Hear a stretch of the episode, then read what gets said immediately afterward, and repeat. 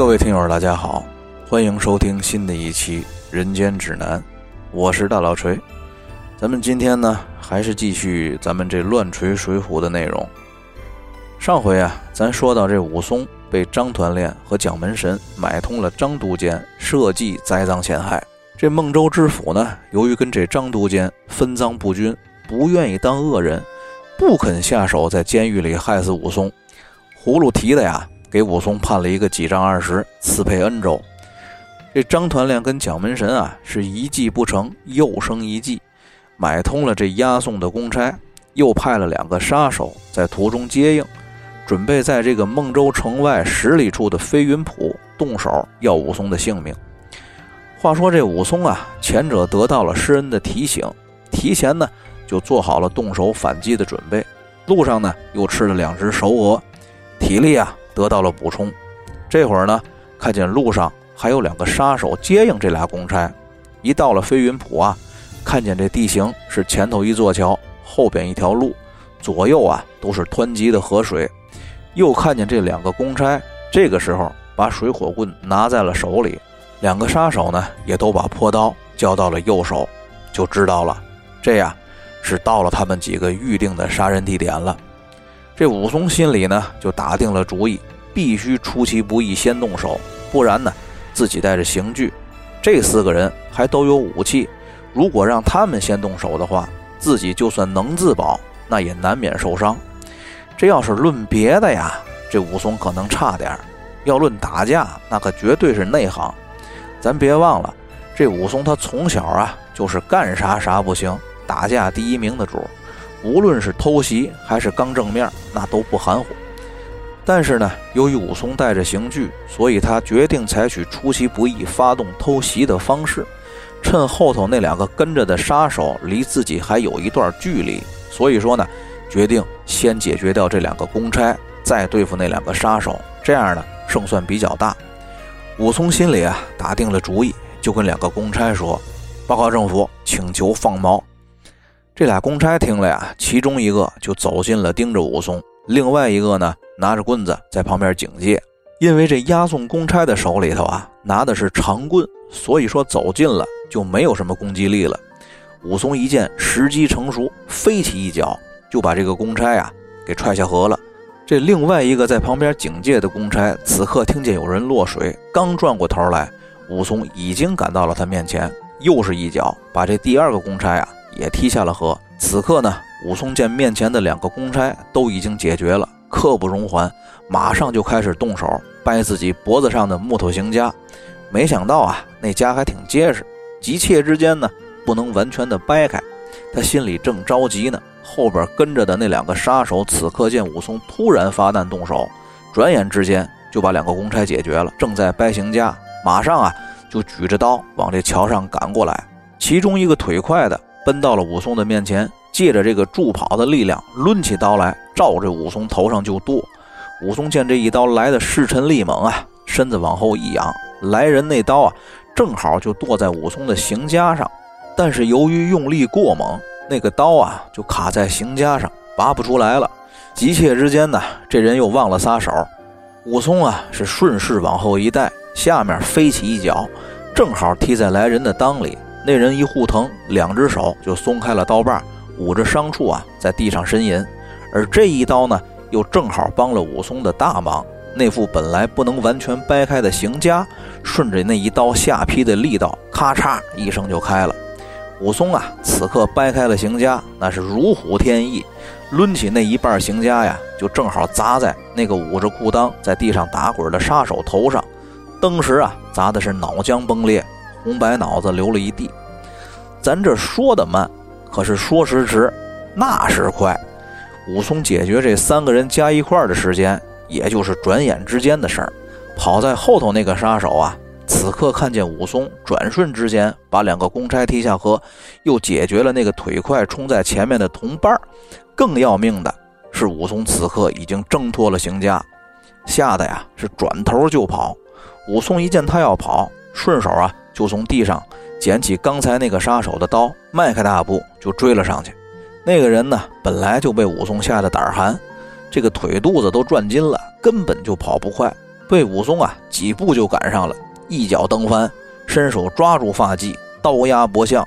武松呢从他嘴里问出了实情，得知这两个人啊是蒋门神的徒弟，蒋门神跟张团练啊买通了两个押送的公差，定计要在这个飞云浦动手杀了武松。怕武松身手了得，所以呢，又派他们两个来帮着一起动手。此刻，蒋门神和张团练都在张都监家里后堂鸳鸯楼上吃饭喝酒，三个人啊，专等他们几个杀了武松回去报信儿。这武松听完呀，刀往里一抹，把最后的这个杀手也给宰了，然后站起身来啊，去这两个人身边解下了腰刀，挑了一把好的带在身边。又把这俩尸首啊给扔进了河里，然后回身去桥头看那两个被踢倒在河边水浅处的公差还躺在那儿，又拿着坡刀给这俩人每个人的要害处啊都补了几刀。武松啊拿着刀站在桥头，心说冤有头债有主。虽然说我杀了这四个人得了活命，但是蒋门神、张团练、张都监他们三个才是幕后的主使，也是武松啊。艺高人胆大，所以呢，打定了主意，今晚就杀回孟州城张都监家里去，把他们仨全宰了，才能出这口气。话说这武松回到孟州城的时候啊，已经是黄昏时分，马上就要关城门了。进了城，看见这路上啊行人稀少，武松呢是一路专走小胡同，尾一就绕到了张都监家后院马厩外，看这角门没开，就在暗处啊埋伏了下来。等了一会儿，看这养马的曹头提着灯笼从角门出来，查看了一下里边的人呢，就把角门给关上了。养马的曹头呢，就回到自己房间里睡觉去了。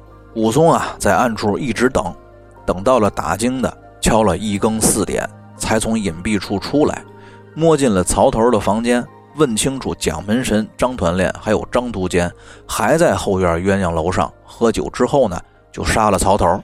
在曹头房间里，把身上的旧衣服换了下来，换上了施恩送他时给他的新衣服，把身上啊是收拾的紧沉利落，重新挂了腰刀，提了坡刀，吹了曹头房间的灯，从后花园的墙头翻身而过，然后呢，从里头把角门打开，门栓都虚插了。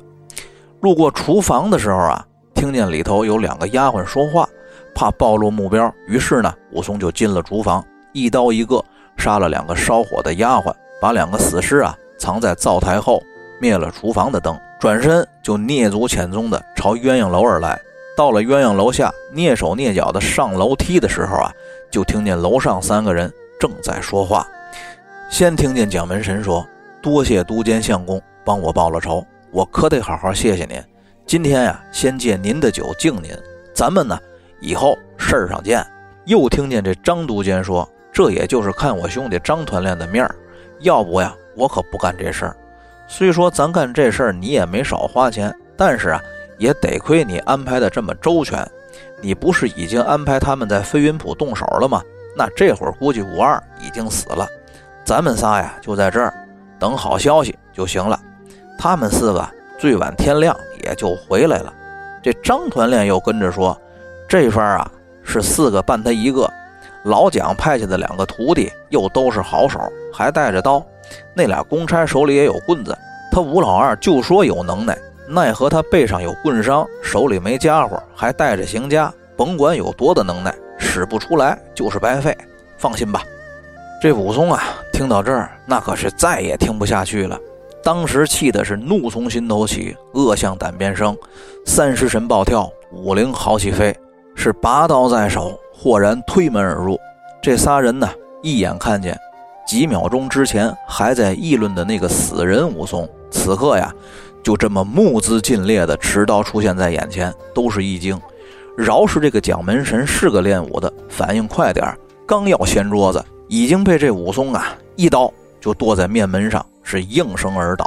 这张督监呢，虽然说挂着个武官的职衔，但本质上啊，他是个文官。此刻呀。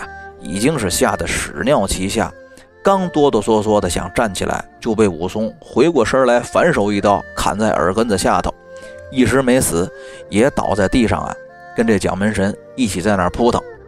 这武松进门啊，先砍倒了蒋门神和张都监，所以呢，就给这个张团练容出了反击自保的时间。当武松转身准备对付他的时候啊，这张团练已经抄起了一把椅子向武松抡过来。不过呢，这张团练这会儿啊是连惊带吓，又喝了酒，准头跟力道啊都差了点儿。更何况，就算他没喝酒，手持武器也不是武松的对手。武松只用手啊接住这个袭来的椅子，顺势一带，就把这张团练给放倒在脚下，跟手指一刀啊就把这张团练呀给切开晾着了。此刻呀，武松听见身后有动静，扭头一看是蒋门神，晃晃悠悠的挣扎着站了起来，看意思呀是还想跑，就走过去一脚踹倒，摁在地上，一刀把他脑袋。给切了，顺手呢，把倒在旁边还在倒气的张都监脑袋也剁了。武松站起身来呀，看这桌子上还有酒有菜，就坐下呀，喝了三四杯，伸手啊，从这个死尸身上蹬下一块布来，蘸着鲜血在墙上写了八个大字：“杀人者，打虎武松也。”又把这个桌子上的银碗银杯搁地上踩扁了，带在身上，正要下楼。忽然呀，就听见楼下张夫人说话，说老爷们在楼上可能是喝多了，怎么这么闹腾呢？赶紧上去看看。之后啊，就听见有人上楼的声音。武松闪在楼梯口看的时候啊，发现这两个人就是之前抓他的人当中的两个。这两个人上楼来啊，看楼上一片狼藉，一地血泊，三个无头死尸，吓得是六神无主，连叫都叫不出来了。武松啊，在背后是手起一刀剁翻一个，另外一个刚转身也被武松一刀砍了脑袋。这武松啊，此刻已经是杀红了眼，心里头啊就生出了杀一个也是杀，杀一百个也是杀，大不了一死的想法。提着刀啊就奔下楼来，冲出了楼门，二话不说，抡起刀来就砍在这个张夫人的脸上。这张夫人呢倒地惨叫，武松啊。待要用刀把这张夫人的脑袋砍下来的时候啊，却发现呀根本割不动。映着月光看的时候啊，发现那刀啊早已杀得卷刃了。于是呢，就扔了这口用坏了的刀，就抽身啊去楼后门处拿了坡刀。这拿了坡刀回来的时候啊，正好看见之前张都监承诺许配给他的那个玉兰姑娘，带着两个小丫鬟，听见了动静，打着灯笼来查看情况。武松一看呀，就用坡刀捅进了玉兰的心窝，两个小丫鬟也被武松一刀一个给杀了。捅向玉兰姑娘胸口的这一刀，也许是此刻已经从打虎英雄变身成为魔头天伤星的武松心底里头残存的最后一丝人性和温情，因为这是武松在整个大闹飞云浦和学习都监府过程中第一次给死者留下了全尸。不得不说呀，这个施耐庵先生是真够狠的。此刻给人留全尸，竟然也成了人性和温情的表现。然而，就在武松用完了心底里这最后一丝令人胆寒的人性和温情之后，彻底的黑化变身，魔星归位，又在张宅里啊，主动的寻找到了两三个躲起来的女佣，全都杀死在了房间里。此刻，武松。看着他滴血的刀，悠悠的吐出了一句话：“我方才心满意足。”今天这段啊，是一段残酷而又血腥，甚至有点扭曲变态的故事。到底是什么让武松这么一个身怀绝技、怀揣梦想、曾经一心想要得到上流社会的认同，逢人就说自己此生只打天下硬汉的中二青年，变成了一个滥杀无辜的杀人犯呢？要知道这一段书啊，那可是《水浒传》当中有详细描写杀人过程的，单人单次杀人数量最多的一段。飞云浦连公差带杀手杀了四个，后院马厩杀了一个喂马的曹头，厨房里杀了两个烧火的使女，鸳鸯楼上杀了三个正主，还有两个上楼查看情况的都监府长随。鸳鸯楼下杀了张夫人和玉兰姑娘，还有两个小丫鬟。又在府里随便找到了两三个女佣，也杀了。这光是详细描写了杀人过程的，就有十六个之多。书里头呢写后面又顺手的杀了两三个女仆，那咱们保守估计，就算只有两个，那加在一块儿一共是十八个。而咱们再返回头看一看，今天发生在张都监家里的这一幕，那绝对不是当初那个误以为自己在老家清河县打架出了人命，流落在沧州柴家庄备受冷落的武松能够干出来的事儿。而我们还可以看到，这个武松啊，在打虎成功以后，放弃了悬赏的金银不要，当众啊就分给了众猎户。而当这个阳谷县知县想要他当都头的时候啊，武松马上就跪谢，说：“若蒙恩相抬举，小人终身受赐。”他愿意当一个县里的公安局副局长，并且对县太爷的私活分外的用心。武松啊，身怀绝技。又带着巨额的财产外出办差，武松如果这个时候想跟主流社会决裂，大可以杀了随行的公差，带着这笔钱随便找个什么地方去当山大王。这也可以说明武松很重视自己的政治前途，希望在这个官场和宦海中啊谋取自己的一席之地。虽然说这和《水浒传》这本书中所传达的价值观不太符合，但是。一个人想取得上流社会的认同，这终究不是错的。尽管书中所描写的那个上流社会已经糜烂不堪，但这种行为最多只能勉强算错误，而绝对不能算罪恶。更有说服力的证据啊，就是他面对西门庆和官府的上下其手，沆瀣一气，不替他伸冤报仇之后，他呢是积极的收集证据，最终啊。